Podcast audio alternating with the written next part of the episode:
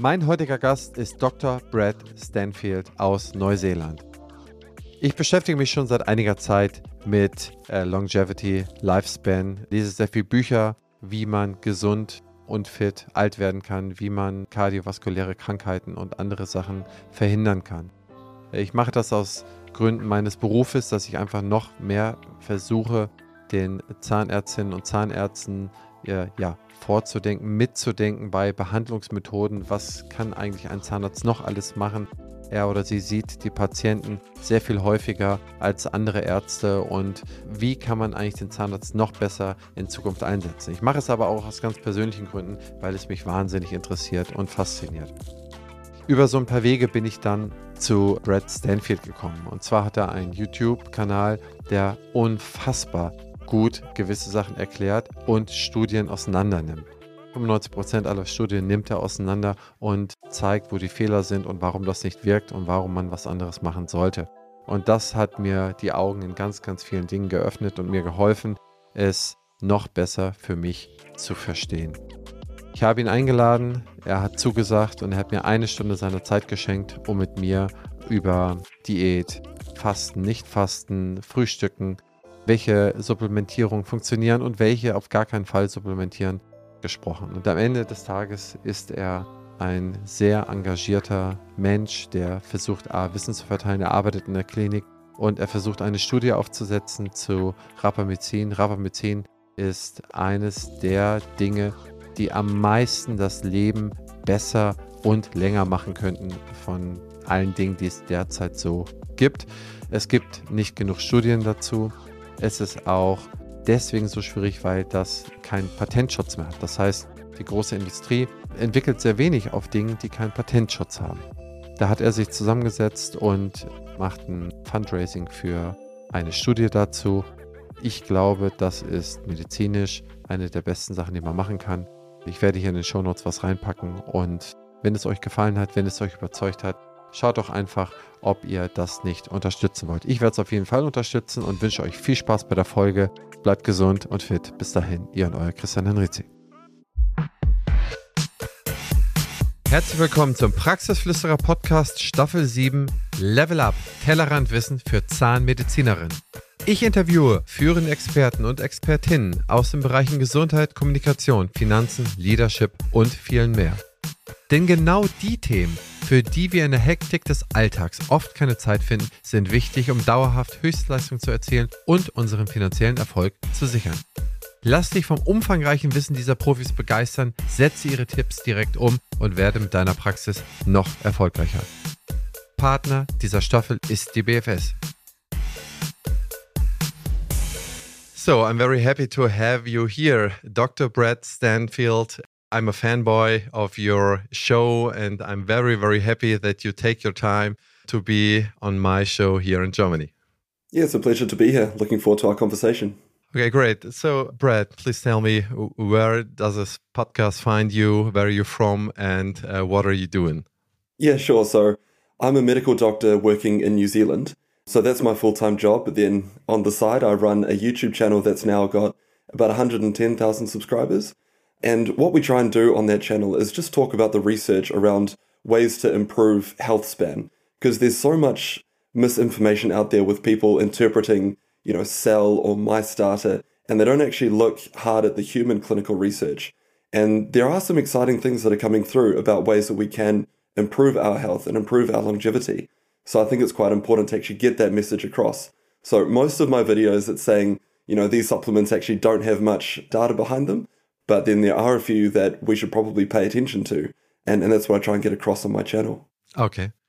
It's actually exactly how I find you. So I was deep diving into the longevity lifespan topics and after yeah several years I, I read the book from David Sinclair and I read several other books and I was uh, watching to a couple of uh, YouTubes, and then I found you. And sometimes YouTube algorithm uh, shows me Dr. Brad Stanfield. I just view one video, then another, and now I can't wait to see the next.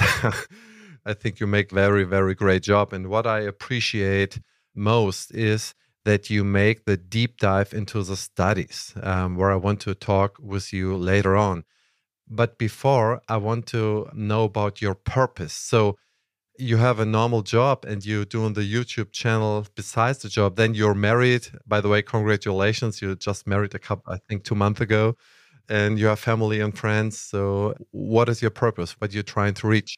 Yeah, so it's it's extremely busy. My my day starts at four a.m. to try and you know go through the different uh, research papers, write scripts, um, you know, film the videos. So yeah, you do have to have quite a, a purpose, and I think for me, I, I get a lot of purpose from, you know, seeing patients in front of me at the clinic and, and helping that one person in front of me. But with things like YouTube now, you can help many people. And I've been lucky enough to, in a small way, influence thousands of people now. And, and I get a lot of purpose from that, that in some small way, I'm helping a lot of people worldwide with their own health.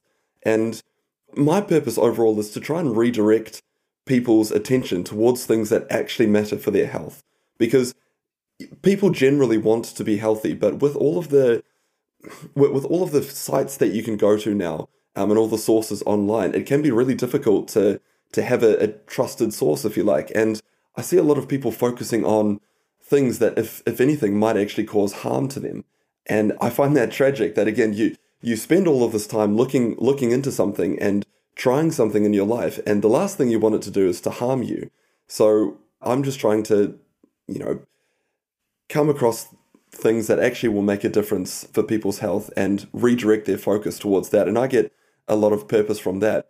And then I also get purpose now because um, I want to run my own clinical trials looking into a few molecules that have got promising mice data. And now I want to run human clinical trials to see whether it translates into humans or not. So there's a lot going on, but you know, that's that's my purpose and that's what gets me up in the morning.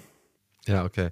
I think that's a great pathway. And again, you're doing a great job. And what I think is uh, what helps me personally a lot was that you go very deep into the studies. It's very easy to read a summary of a study or a headline.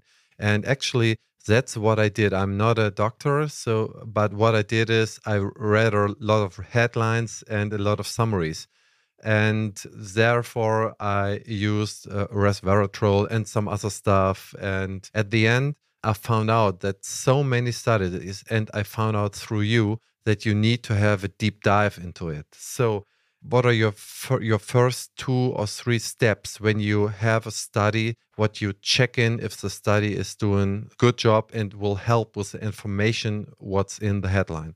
Yeah, you're absolutely correct that if you just look at the at the headlines of papers or the summaries of papers, often they they, they need to generate views, they need to generate clicks, and so unless you actually dive into the into the data itself, it, it can be very easy to be misled. So generally speaking, um, I think it's, it's best to take a very skeptical approach that if you're reading a paper, go in with the mindset that this molecule won't work and this paper needs to be robust enough to convince me otherwise. And I think that's a that's a good way to actually go into a paper because at the end of the day, most of the time, it's diet, exercise, sleep, and meditation that actually make a difference for our health. And you know that there are, are a few supplements that may add to that, but most of the time, there's not enough human data that actually supports taking a particular supplement. So if you go in with that approach that whatever you're reading is wrong and then and, and that paper needs to do a really good job to convince you otherwise that's a good way not to fall into traps okay um, but i think there are so many studies at the same time and a lot of published out of a lot of different countries like canada uk germany uh, china so i think it's pretty tough for me to make a deep dive into a lot of studies I need to have a quick check before that. So I think there might be like hundreds of study every week, every new week. So is there something where you have your first view and say, okay, it's not double blinded, it's not placebo controlled or something like that? And then you said, okay, I just want to get into this at all? Yeah, sure. So there's a lot of research coming out, but it's it's cell research. So, you know, research in petri dishes um, or mice research. So those things are very interesting because then it can dictate which human trials we should do. If we just look at cell or data, it can be very easy to be misled or, or get too excited about particular research. So I think it's important to make sure that the paper's first a human trial, and then you want to see, yeah, is it a double blind, randomized, placebo controlled study? So I think we can go through what, what that actually is. In a perfect world, you want to have two groups that are roughly the same. And you do that by randomizing them. So, so you take one group of, of people and you randomize them into either one group or the other. And you want to make sure that you know, one group is having the intervention, the, the supplement or molecule that you're trialing, and the other group has got the placebo, the dummy medication. And then you want to see what happens to that population over a period of time. And that way you can actually see what is the true effect of that supplement or molecule. And you want to make sure that it's got firm endpoints. So what I mean by that is let's say the, the rapamycin clinical trial that, that I'm setting up so we want to have a look and see what will that do to muscle performance. And most of our, our measures are looking at, yeah, muscle performance measures. So if, if you get too excited about, you know, what's happening in blood tests, for example, at the end of the day, blood tests are interesting, but you want to know, will that actually make you healthier? Will can you, you know, walk further? Can you can you run faster? Those are the things that actually matter. So you, you need to have a look at what the endpoints of the trial actually are. And then when, when you're analyzing a trial, just taking a step back, again, you want to make sure that the groups are roughly the same. So if one group starts the trial and they're a lot fitter and stronger and younger compared to the other group who's who's older and has got a lot of, you know, health issues, it's very difficult then to interpret what that one supplemental molecule is doing. So you need to make sure that the groups are roughly the same.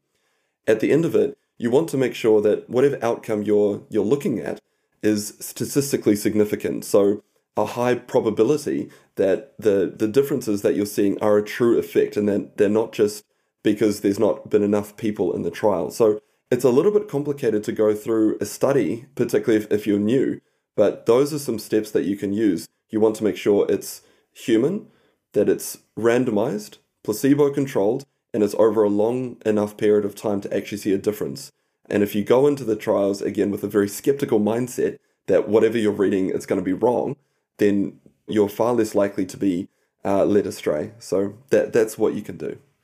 Uh, okay, that sounds very, very clear to me. It's like judge on court. There's a zero uh, hypothesis. They first of all they believe nothing, and then you have to you have to show that this is right. So I think that's a pretty good way to get out of all the uh, company sponsored trials who are from the first point biased. And i think they are very dangerous in, in order to the supplement business. It's multi-billion maybe trillion dollar business.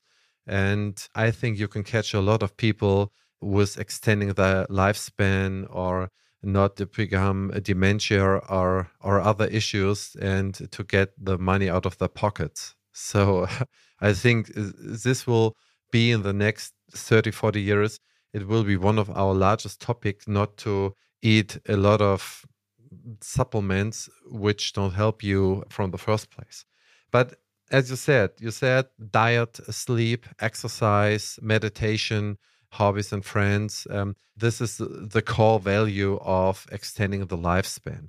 So, what do you think? What is the ideal way? What's the best way to start in a day from the cycle, from the rhythm I know that you make a lot of videos about the typical rhythm of the human body.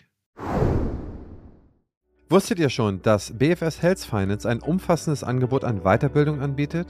Das abwechslungsreiche Programm bietet immer genau die Themen an, die euch interessieren. Lasst euch von kompetenten Experten überzeugen, profitiert von echten Mehrwerten und vernetzt euch mit Kolleginnen und Kollegen. Ob in atemberaubende Locations oder online von genau dem Ort, an dem ihr euch gerne aufhaltet. Mit der BFS werden Fortbildung zum Erlebnis. Alle Infos unter meinebfs.de.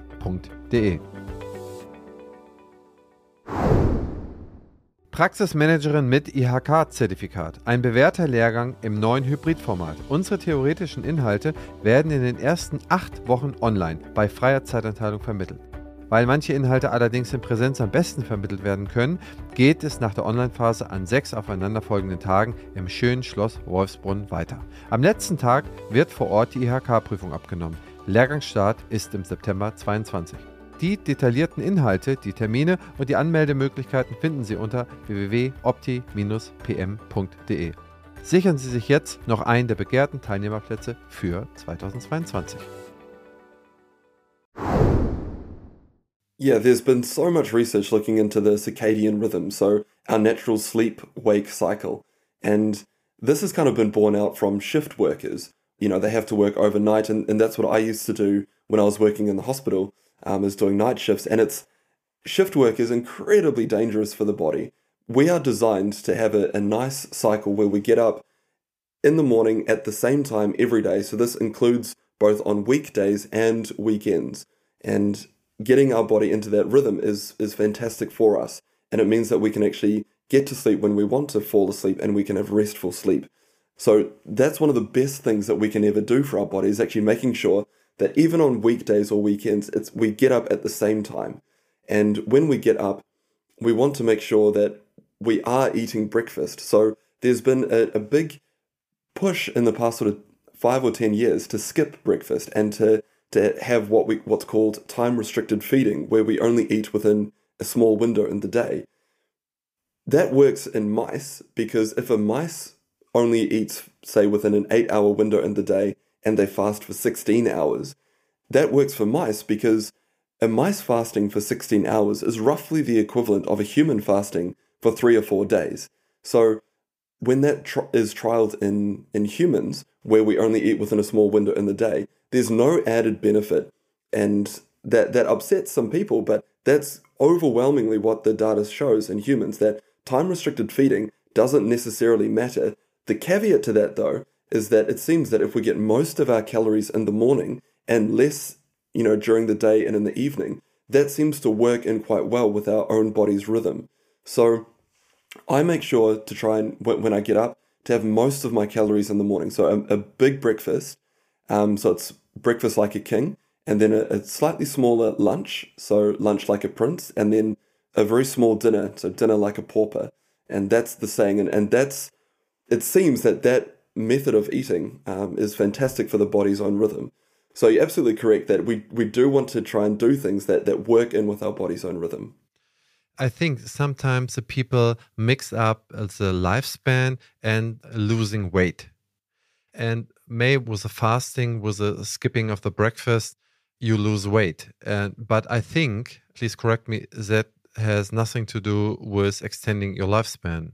So, yeah, so w- when it comes to weight loss, so when the time restricted feeding or intermittent fasting trials are done, if both groups are calorie matched, so you've got one group of people who aren't time restricted feeding, and you've got another group who are time restricted feeding, if both of those groups are eating the same amount of calories or same amount of food, the weight loss will be exactly the same. And there's been overwhelming evidence for that. However, some people use time restricted feeding to try and reduce their calorie intake. And in, in that regard, it, that, that's fine, I, and I support that. Just be aware, though, that your weight loss, it's not because you're eating within a small window in the day, it's because you're eating less food. That is what's actually causing the weight loss. So, w- weight loss is important for longevity or health span. You know, I've I see multiple patients every day in the clinic who are obese or morbidly obese, and that is shortening their their lifespan or, and and health span. So if we can find ways to reduce their weight, that's going to be fantastic for them. We do want to have a, a healthy weight. We don't want to be underweight, but we don't want to be overweight either. Okay, I clearly see that point. So I skipped the breakfast, but I think it, I just did it because of losing weight. I lose uh, like I think six kilograms actually in New Zealand, do you have kilograms as well? Yeah, that's right. Do you use kilograms yeah. or you use pounds? No, no, we use kilograms. Okay. So it, it helps me in order to that, but it's tough around the day sometimes. Yeah, so some people find it incredibly useful to reduce how many calories they're eating within the day. And in that regard, it's fantastic. Where I think it, really adds benefit, the time restricted feeding, is if you can reduce the late night snacking. So, in a perfect world, you want to have a relatively early dinner and no more calories after that. But a lot of people, they sit in front of the TV after dinner and they'll be eating, you know, potato chips and ice cream. And if you can cut that out, that makes a massive difference. Yeah. You're so absolutely right. I was eating until midnight, and then at midnight I was fit enough to see what Terminator 2 again uh, or something like that. so Fantastic Uh, and- movie. And now, when I start eating at like 7 p.m. and brushing my teeth after that to make sure that I don't do not eat anymore, I'm so tired around 10. So it helps me to get a better sleep. I fell much more easier into sleep. And I think that's the point what helps out a lot of people that I know that that use it. But I know about the it's not I, I of course I saw your videos, it's not extending a lifespan. So to that point. But what they used to say and what I what, what I read in, in the Sinclair book was that the aut- autography Autophagy. Yeah. autophagy. I don't know the English. I cannot spell it into English. Autophagy that the the cleaning up of senescent cells will help after I think 16 hours. It's the time what I read. After 16 hours, the autophagy helps cleaning up senescent cells. Is there anything what you uh, see in the studies that supports this topic? So autophagy is the the body's way to clear up old cell components, and it's a it's a very interesting area of research. At the moment in humans, we don't know the the best way to activate that, and when when people do experiments on themselves with fasting, there's the possibility of actually making things worse and damaging themselves. So, for example, if fasting is done incorrectly, you actually lose muscle strength and muscle mass. And that's an important thing just, just to mention. So, you know, if, if, if patients are doing fasting f- incorrectly and, and they're not, say, working out, you will lose muscle mass and you will lose muscle strength. That's the last thing that we want. When it comes to autophagy, there's various things in, in the research. For me, I think it's it's more likely that autophagy starts to kick in after 24 to 48 hours of fasting. And the reason for that is the liver has um, has a fantastic store of energy. It's called glycogen. So when you're fasting, the liver can release that glycogen, and that helps power the cells. And once you burn through your glycogen stores, then your body is forced to start eating eating itself, and that's what autophagy is. It, it's self eating. So that to me is more likely. However, we, we don't have enough robust human trials looking at fasting over those prolonged periods of time. And it actually looks like if we use molecules to help with that autophagy process, that's probably a better way. So I, I keep coming back to it, but rapamycin blocks an enzyme called mTOR. And when you block mTOR, that's when autophagy really kicks in. So you, you can try and, and reduce mTOR activation through fasting. That's one way of doing it. But fasting is to is going to influence so many other pathways in the body. Whereas rapamycin, it's quite selective to blocking mTOR and therefore activating autophagy. So it's an open question at the moment as to w- whether we should be fasting or whether we should be using molecules such as rapamycin. And hopefully, the clinical trial that I'm that I'm running and other clinical trials looking at rapamycin in humans will help answer that. Okay. Uh, you said an interesting thing, and uh, you said you will lose muscle weight if you fast wrong. What do you mean with that? If you fast and you don't exercise, you will lose muscle mass and you'll lose muscle strength. So a lot of people when they when they are fasting that they won't exercise because when you are fasting you, you don't you don't feel particularly great and you, you're not motivated then to exercise. But if you don't exercise, you're not you're, you're not stimulating your body to hold on to your muscle strength and, and your muscle mass. And again, we're, we're at the we're only scratching the surface at the moment about fasting and and if we should be fasting at all. So there, there's anecdotal evidence when you when patients start fasting and you measure their muscle strength and muscle mass and and they fast you know the, the time restricted feeding or fasting for for multiple days and then you measure their muscle mass you know three or six months down the line there's anecdotal evidence that their muscle mass decreases when you scan their muscles and that's an interesting thing and again it it is one of the reasons why I hesitate a little bit to recommend fasting to anyone because we, don't have human data showing that it's actually beneficial aside from making sure that you get most of your calories in the morning. So that's what I try and, and mention on my channel. It, it seems if you get most of your calories in the morning and possibly a prolonged fast once every three or four months, that might be beneficial. But again, we're at the very infancy of, of looking at fasting. And to be honest, I think by using molecules such as rapamycin, I think that's probably going to be a better way of activating autophagy and having the other benefits compared to fasting. Okay. Then let's talk about supplements and start up with rapamycin. You already said that rapamycin kicks blocks mTOR and kicks in the autophagy measurement. Could you explain how that works exactly? Sure. So I think it's important to go through why many scientists are so excited about rapamycin. So over and over again, when rapamycin is trialed in mice, it results in about a 15 to 20% lifespan extension, and that is both in males and females. And there's been many labs across many experiments that show this. So we know that, th- that those results are reproducible. And that's one of the important things as well to look into the, the research. If one lab comes up with an interesting finding, ideally we want to have a, another lab showing the same thing. And that's exactly what we see with rapamycin. So rapamycin's a little bit like the, the golden egg from, from the preclinical or mice studies. And yeah, as we've gone through, it blocks an enzyme called mTOR. So bodybuilders or people who go to the gym, they want to activate mTOR because mTOR switches on muscle protein building. So it, it sounds a bit bizarre that by using rapamycin, if we're blocking mTOR, how, you know, surely that would make us weaker and shorten lifespan. But that's not actually what seems to happen. It seems that we want periods of time where we're switching mTOR on, where we're building, but equally we, we want separate periods of time where we're blocking mTOR and we're recycling and clearing away old cell components. So again, periods of time where we're building and separate periods of time where we're clearing away and recycling.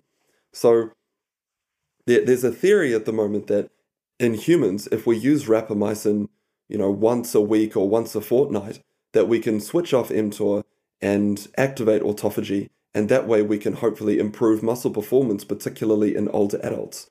So in older adults, their muscles, they seem to overexpress or overactivate mTOR because it's almost like the body's trying to compensate for the muscles becoming weaker. But it seems that by doing that, we're not having periods of time where we are activating autophagy and clearing away those old cell components. So, yeah, by using rapamycin intermittently, so once a week or once a fortnight, possibly we're clearing away those old cell components. Therefore, we've got other periods of time where we're building new components, and hopefully that will improve muscle performance. And that's what I'm trying to figure out with my clinical trial. So, we're taking older people, so between the ages of 65 to 85, who don't already exercise and we're going to exercise both groups, but one group will be having rapamycin once a week, and the other group will be taking a placebo. And we want to see what will happen to their muscle performance at the end of that three month study. So it's a small study over a short period of time because we want to make sure that the strategy is first safe. And if, if it does prove to be safe, then we've got the justification for larger scale trials. Um, so, so that's kind of the, the pathway for rapamycin. And that's why I'm so excited about it. And interestingly, just because your um, your audience has, has a lot of dentists, there's a separate trial looking at rapamycin and its effects on oral health. So there's a theory that rapamycin has got anti-inflammatory properties. So we're hoping that we can reduce periodontal disease or gingivitis by using rapamycin. So it'll be quite interesting to see whether that research holds true. So yeah, we're crossing our fingers and, and we've got some exciting things coming through the pipeline. Yeah, so I'm I'm very interested in that study. So do you have uh, a start data? So when do you want to start with the studies? Sure. So we're hoping to start the study at the end of this year. It will run for about three months. So we're hoping to have have usable data in a perfect world by this time next year.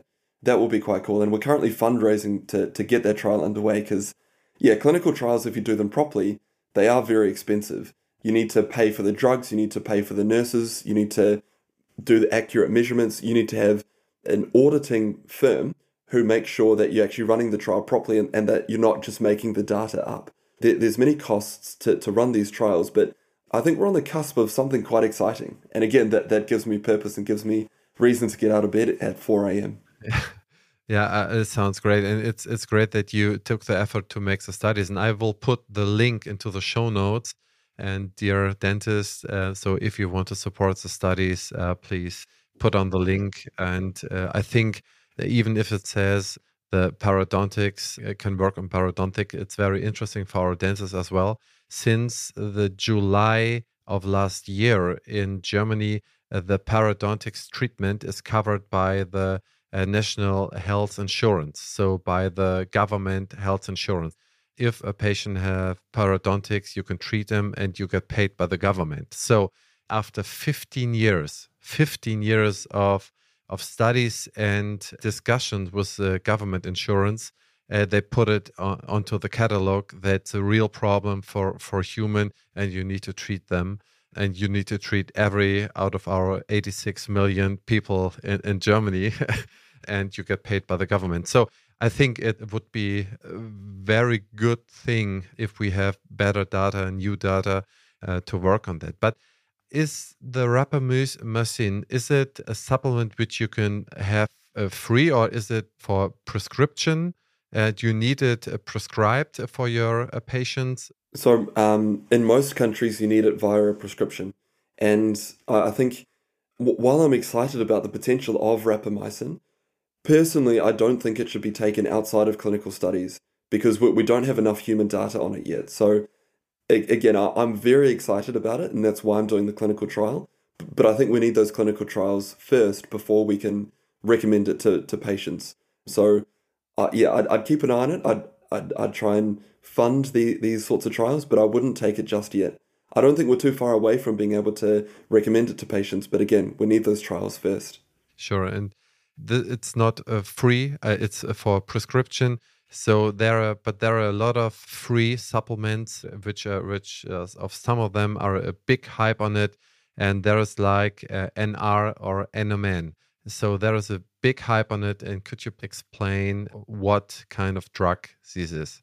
Yeah, sure. So our metabolism, central to our metabolism, there's a molecule called NAD. And it seems that when our metabolism is under attack from things like too much alcohol, sunburn, um, say if you need to do shift work, that also attacks your metabolism, infection. So it seems that when our metabolism is under those attacks, our NAD is used up. And if all of it is used up, that's when damage starts to occur. So there's a theory that if we can support our NAD levels, we can support our metabolism to weather those attacks a little bit better. Now, th- this is a, strategy that's been hyped a, a lot in the media about ways, you know, maybe it's going to be an anti-aging cure that that if we use this, we can extend health span and lifespan, and and that's where molecules such as NR, NMN, niacin, they all get converted by the body into NAD.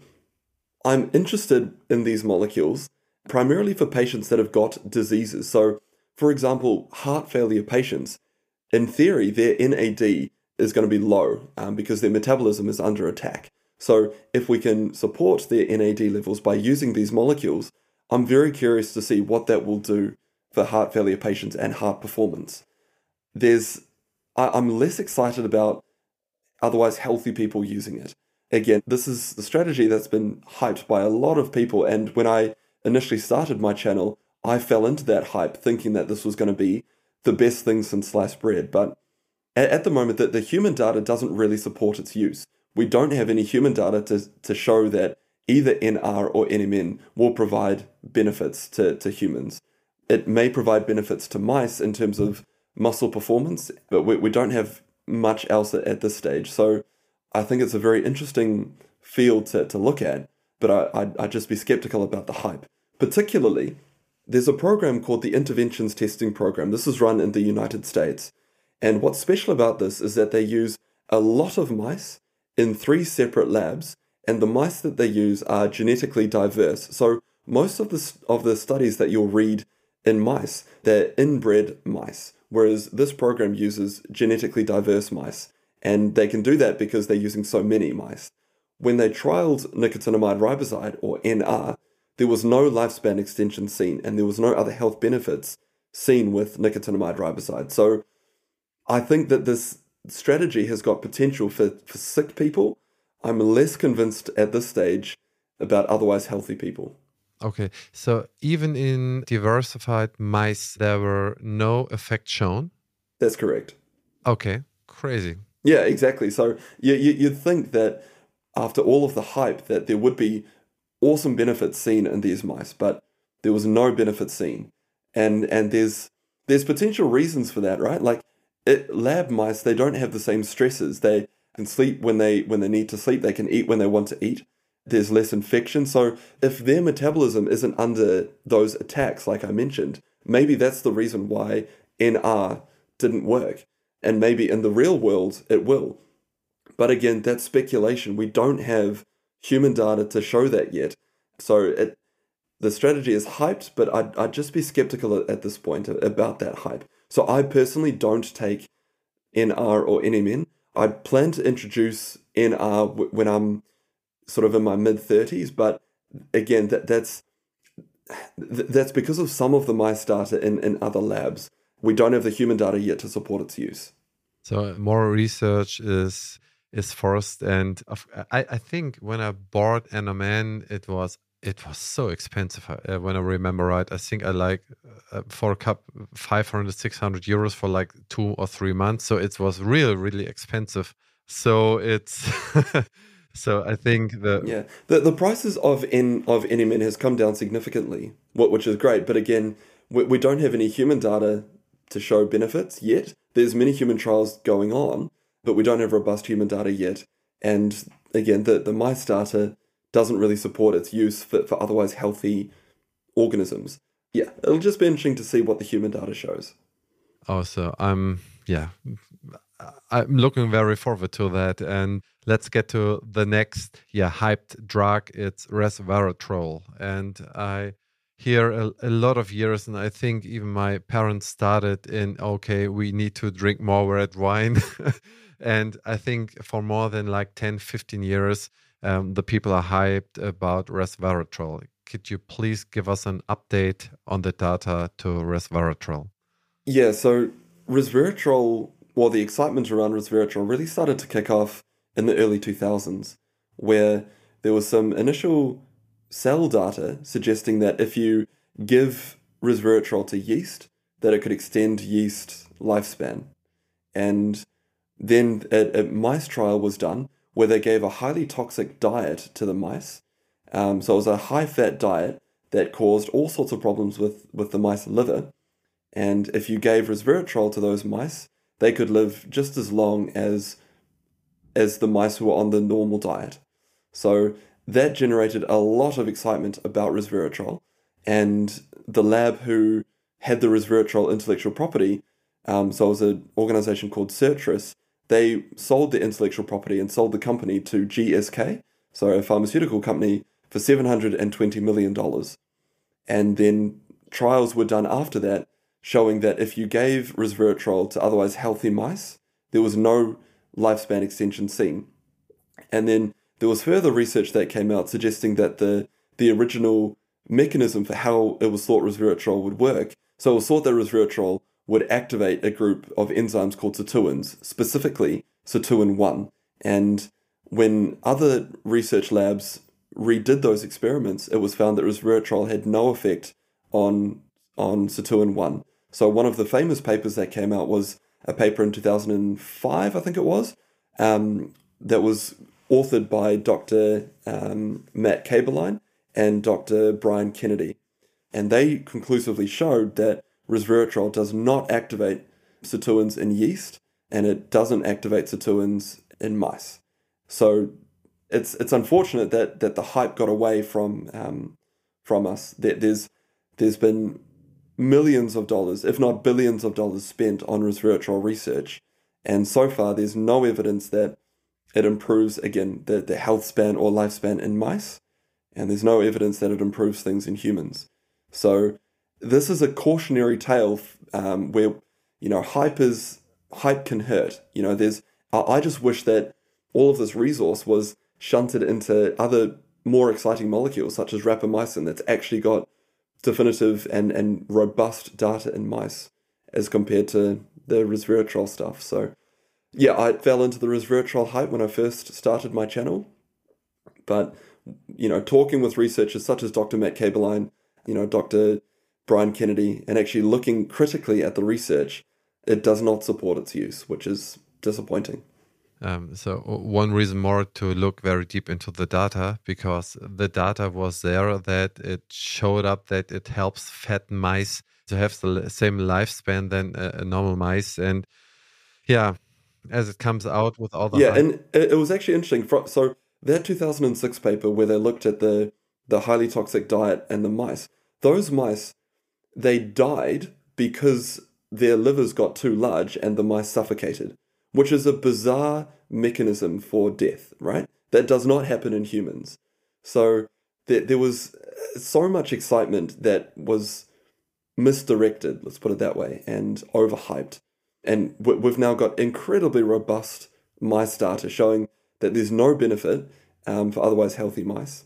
And so far, the human trials have been very disappointing. And actually, there's human data to suggest that resveratrol it may blunt the positive effects of exercise. So there's a possibility that resveratrol actually is harmful as opposed to beneficial for humans. Oh my goodness. So let's get to the next drug. It's Apigenin. And I saw a lot of videos about Apigenin. What is the latest research or what is your opinion to that? So, Apigenin is found in high quantities in dried parsley. And it's a supplement that I take, but to be honest, it's it's the most out the gate supplement. So it's the least evidence based supplement that I take. So we've talked about NAD and trying to support our metabolism. So there's an enzyme called CD38, and as we age, CD38 goes up. And the problem with that is that CD38 it chews up or uses a lot of NAD. So there's a theory that if we can stop CD38 from going up as we age, we can support our NAD levels and therefore help with health span and lifespan. And there was a, a mice study published, I think it was the beginning of this year, showing a lifespan extension in mice with CD38 inhibitors, which is how apigenin works. It, it helps to, to block CD38. So there's no human evidence yet that blocking CD38 is a good idea. There's no human evidence yet that apigenin is a good thing to take we've just got some interesting mice data. I take Apigenin 250 milligrams more for the proposed mechanism for how it might work. But again, I want to stress that's the most out the gate, least evidence based supplement that I take. I'm interested to see what, what human studies will show. Yeah, I'm interested in that too. That's uh, one of the supplements I use. And the next one is hyaluronic acid. Hyaluronic acid is produced in large quantities in the naked mole rat. And the naked mole rat has got significant lifespan compared to other rodents. So there's the possibility that hyaluronic acid has got something to do with the long lifespan of the naked mole rat. When it comes to humans, there's interesting data showing that hyaluronic acid supplements they can improve aspects of skin health. So there's placebo-controlled, double-blind, randomized trials showing that yeah, by taking hyaluronic acid, it reduces wrinkles and it improves the, the elasticity of our skin. So I take it for that reason because if we're improving aspects of our skin, possibly it's helping other things. It, it may help blood vessel health, it may help joint health, but we don't have human data yet to support or, or deny those hypotheses. But I, I find it interesting. And I also find it interesting that we see any benefit at all because uh, hyaluronic acid it's a really long molecule and so you'd think that our bodies would struggle to absorb it but that's not what these trials are showing and and I can't explain how hyaluronic acid is being absorbed but we can see that there are skin benefits the caveat to that though is that those trials were funded by supplement companies however they were randomized they were double blind and they were placebo controlled and we can see quite clear benefits. So, yeah, I, I think we, we do need to acknowledge that that it was funded by supplement companies, but we do see benefits. So, so that's why I take it. Yeah. Uh, I take it for the hope of keeping a very wrinkle free, yeah, uh, yeah. leather free skin. Okay, great. Um, about the next one, I'm pretty hyped too. It's sulforaphane. So, what does the research says about sulforaphane? So there used to be a lot of excitement in the sort of 80s, 90s, and 2000s about antioxidants, that we had all these oxidants running around our body, creating all sorts of damage, And if we could take lots of antioxidants from our diet, we could protect our bodies and we could extend health span and lifespan. And overwhelmingly, the evidence does not support that hypothesis.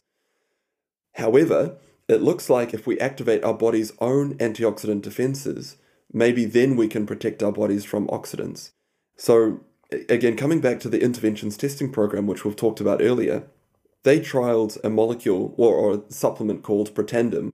And Protandim is a mixture of, of molecules that activate NRF2, which is the so called master antioxidant switch for the body. And they saw that they saw, I think it was about a 7% lifespan extension in the mice. So there's the hope that by activating NRF2, that we can see lifespan and health span benefits as well. And it looks like the most potent activator of NRF2 is sulforaphane. So I take sulforaphane on days that I don't exercise. The caveat to this, again, is that this is based on mice data. There's virtually no human data to support its use. That's quite key to say that I'm excited about the mice data, and I do take sulforaphane on days that I don't exercise, but it's based on mice data. There's no human data yet to support its use. Uh, why do you don't take it on days where you exercise? So when we exercise, we do small amounts of damage to the body, and that seems to be a good thing. It seems that if we stress our bodies through exercise, it signals to our body that, that it needs to become more efficient. And when we are stressing our bodies through exercise, we release all sorts of oxidants. And it's, it's that oxidant stress that seems to signal to our cells become more efficient because we, we need to weather these storms a bit better. And if we are taking molecules that blunt that oxidant release, there's the possibility that we're blunting the positive effects of exercise. And we do have human data to show that, that if we take lots of antioxidants during exercise, it seems to blunt the exercise response. So that would be the reason why I only take sulforaphane on days that I don't exercise. So it's only, you know, once or twice a week that I take sulforaphane. Okay, I got it. And uh, then there was a supplement or, or a drug that gives me the hope that I can eat as much candy as my body needs and as my body requested it, and it will suck all of the sugar out of the blood. And this is called metformin. What do you think, or what are the studies about metformin? So, metformin is a drug that I prescribe every day at the clinic for my type 2 diabetic patients and for my pre diabetic patients. It's the, it's the first medication that we prescribe alongside diet and exercise, of course. And there was some initial interesting mice data to suggest that we could extend the lifespan of mice by using metformin. And then we had a look at the human data, and it looked like diabetics who were only using metformin they seemed to have lower levels of heart attacks compared to non diabetic people. So, this was an observational study, and that got us very excited about the potential of metformin and for, for non diabetic patients. So, I started taking metformin based on that data. Then in 2016, the interventions testing program, again, we've, we've referenced it, trialed metformin, and there was no lifespan or health span benefit seen. In the human data, so, overwhelmingly for type 2 diabetics, yes, metformin should be used. It should also be used for pre diabetics. That data came from a program called the Diabetes Prevention Program, which started in the late 90s and, and followed patients up over a long period of time. As part of that diabetes prevention program, they looked at people that had high level, so, so these were non diabetics, but they had high fasting sugar levels and patients who were overweight. So they took those people and they gave half of them metformin and the other half placebo. And this was a trial that went on for 10 or 15 years. There was no benefit seen. So there was no reduced heart attacks, there was no reduced cancer rates, there was no lifespan or health span benefit seen. So, so that, that's quite the. So again, th- these were at risk people and there was no benefit seen. So it's highly unlikely that otherwise healthy people would see benefits. So then we have to say, well, is there any risk in taking metformin? And in 2019, there was a paper that took people that didn't already exercise and they exercised them and they gave half of them uh, metformin and the other half placebo. And there was good conclusive evidence showing that metformin blunted the positive effects of exercise. So the, the people that didn't take metformin, they got the full benefit of exercise and they could measure that using VO2 max. But the metformin group, they only had half the benefit. So their VO2 max only increased about half the amount. So again, there's the potential of harm by taking metformin for people that don't have diabetes or don't have pre-diabetes. So I do not recommend people that don't have diabetes to take metformin. Okay, I think it's also a very very hyped uh, drug because it's cheap and you can get it. Yeah, you can. And and and that that's why there was so much excitement because it, it's it's off patents. It's a very cheap molecule. It's already used widely around the world. So how great would it be if people that didn't have diabetes would get these awesome benefits as well? But the data that we've got so far does not support its use for non-diabetics. Oh yeah, that's pretty clear. And for me, it was a kick out that it harms my exercise. So I want the full full benefit of my exercise and don't want to be blocked out. then I need don't need to take the time into the exercise. Yeah. What do you think? Um, I come to the final question. So, what is the most underestimated supplements you know about? So, I, I just want to mention a couple of supplements that have actually got human research to support their use. So, the first one is omega 3 there was a, a trial called the Vital Trial, and this was a trial that ran for five years, and I, it had about 18,000 people in it. And it was placebo controlled, and the group that took omega 3, they had a 22% reduction in heart attacks. So I take omega 3 supplements based on that human trial, and that's quite good evidence. The next one is vitamin D. So many of us work indoors now, and therefore our levels of vitamin D are low. And in 2017, there was a meta analysis published in the British Medical Journal showing that people that had low levels of vitamin D, when they supplemented with vitamin D compared to placebo, there was a reduction in the risk of upper respiratory tract infection. So that there's probably immune benefits from taking vitamin D. And there was another trial, again, this was from the VITAL trial, which also tested vitamin D, there was a roughly, I think it was 18% reduction in new autoimmune diseases when patients took vitamin D compared to when they didn't. So there, there's reasonable human evidence to suggest taking vitamin D between 2,000 and 4,000 units every day.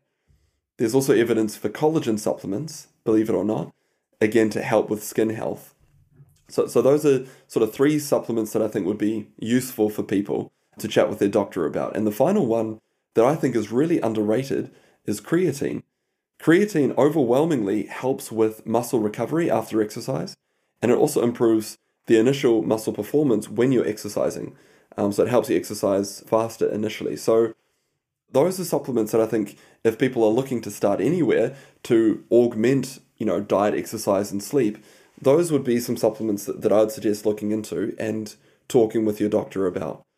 When it comes to other supplements that are exciting from the mice trials, we've already touched on a few. And again, the, the overwhelming one is rapamycin. But the other ones that are coming through, there's a molecule called, so it's SGLT2 inhibitors. These are molecules or drugs that I prescribe to my type 2 diabetics, and it works by encouraging the kidneys to pee out sugar. That's how they work.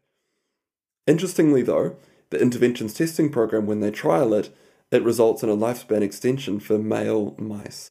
And it looks like what seems to happen is that it lowers the, the pressure in the kidney, so it protects kidney health, but also it seems to um, it, it seems to reduce the peaks in blood sugar levels. So when the mice were eating, instead of having a massive spike in blood sugar levels, the SGLT2 inhibitors it was encouraging the, the kidneys to pee out the sugar and therefore it was blunting those peaks in blood sugar levels. So that's that's a possible mechanism for how this molecule was seeing the lifespan extension. So I don't take the SGLT2 inhibitors myself, but there are human trials showing that for chronic kidney disease patients, it slows down kidney decline.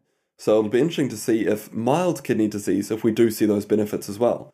And human trials ongoing. So if we can see that this molecule slows down kidney decline for otherwise healthy people, I think that's a really powerful reason to start taking this molecule. Out of all of the drugs that, that are currently in development, I think the SGLT2 inhibitors are going to be the first ones that will be routinely prescribed for long, so-called longevity reasons. But again, we still need the human data to support that, and those trials are happening at the moment. Again, from the interventions testing program, when they gave male mice a form of estrogen, it extended their lifespan, which is a, a baffling concept. This was a type of estrogen that was so-called non-feminizing. So it was working on the estrogen receptors in a particular way that, again, was non feminizing, but it, it resulted in a lifespan benefit for those mice. So it'll be interesting to see whether that translates to humans as well. So you can see that there's a number of molecules that are coming through that have got exciting mice data that need the, the human trials. And again, that's why I'm setting up my own rapamycin clinical trial. So yeah, there's many exciting things coming through. And you know, hopefully in the next five or 10 years, we will have robust human data to support the use of many of these molecules. Oh, yeah, I hope so. I think it's also one of the goals of my life is that you can reduce the harm or uh, the dysfunction of the age from the beginning of the age of 60 or 70. I think nearly anyone in his family or her family got people who got Alzheimer diseases and so on. And it's, uh, they're so harmful, so bad um, uh, things when you lose your mind when you're getting old. And I think as more money gets into that topic to make studies on that, to develop good supplements. Yeah, I hoped a couple of years ago that the big venture capital or the big uh, private equity uh, venture capital firms of, of the world, like SoftBank and Co., uh, wouldn't take all the money into like what is this company called from Adam Neumann? WeWork or something like that to put this billion into like lifespan topics, like in supplement topics to help millions of people all over the world. So comes to my last and final questions. Uh, I know that you, you always say um, diet, sleep, good exercise, hobbies and friends, and meditation. And meditation is, a thing what, what I don't do, but I think okay, it's always for the for the yoga guys and so on and so on. Is there a real effect on meditation, or what do you think are the effects on meditation? Yeah, so th- this is a question that I often get from my patients in the clinic that they feel fine that their mental health is fine. Why should they meditate? So if let, let, let's let's first take the the anxious and depressed patients. Overwhelmingly, there's good evidence to show that meditation does help with their mental health. And theref- and by improving their mental health, we've got robust human data to suggest lowering heart attacks. So, so that that shows that there is a there is a powerful link between mental health and heart attacks. So that that's sort of the first thing. But then you say, well, for patients that aren't anxious and and aren't depressed, why should they meditate?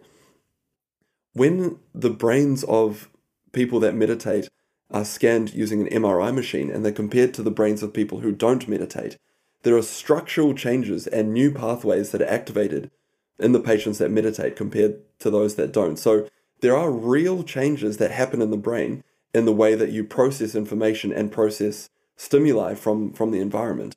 So it, it's not just airy fairy. There, there are real changes that you see with meditation. And it doesn't take a huge amount of time. You know, you don't have to be meditating for an hour or two a day. So routine that I've got is that when I drive to the to the clinic that I work at, I get there about 15 minutes early. I stay either in my car or, or go into my room and I use a guided meditation app and I do that for about 10 minutes. And that's a fantastic way to start the day. It just means I'm in a good headspace to help the patients that I'm seeing.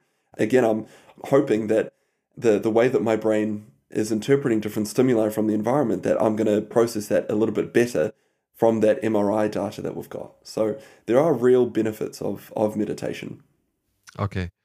Brett, thanks so much for your time. It was a fantastic journey through a list of supplements, and uh, you gave a lot of tips to our listeners. And keep my finger crossed for your rapamycin studies, and I hope you will start it in time till, till the end of the year and you will raise enough, enough money to pay the nurses and what you need to to yeah make this thing done. I think it's a very good thing. Good to have you good to have all your content on the youtube channel. I put your youtube channel in the in the show notes and i can suggest it's one of my favorites channels all time uh, you have always like in between four and ten minutes videos it's easy to eat uh, as we say here and you learn a lot of things about it. So thanks so much for your time. Thanks so much for your help on the society and for your time in at 5 a.m. Uh, New Zealand. And yeah, thanks for yeah meeting you in person. No, it was, a, it was a pleasure being here. Thank you for the for the chat, and I hope your audience finds it useful. Yeah, I'm sure about that. Thanks so much, Brad. Ja, äh, liebe Hörerinnen und Hörer, ich hoffe, diese Folge hat euch gefallen. Also für mich ist es ein begeisterndes Thema. Ich beschäftige mich sehr lange schon mit Lebensverlängerung, ja, ist ein schwieriges Wort, also mit, wie kann man gesund alt werden, wie kann man äh, seine Familie, seine Freunde unterstützen, die richtigen Sachen zu tun. Und äh, Brad Stanfield ist einer derjenigen, die so seriös und so tief in die Studien reingucken. Und das ist einfach Wahnsinn. Schaut euch das an. Ich hoffe, es begeistert euch genauso wie mich. Und man muss sich so ein bisschen ins Thema reinarbeiten. Also peu à peu kommt man da rein. Und auch wenn das vielleicht so ein bisschen böhmische Wälder waren, dass man das eine oder andere nicht kannte, mit der Zeit, gibt euch ein, zwei Monate, kennt ihr all die Dinge und werdet sie wertzuschätzen wissen. Wenn euch die Folge gefallen hat, gebt mir fünf Sterne bei iTunes, bei Spotify und vielen Dank und bis zum nächsten Mal. Ihr und euer Christian Henrizi.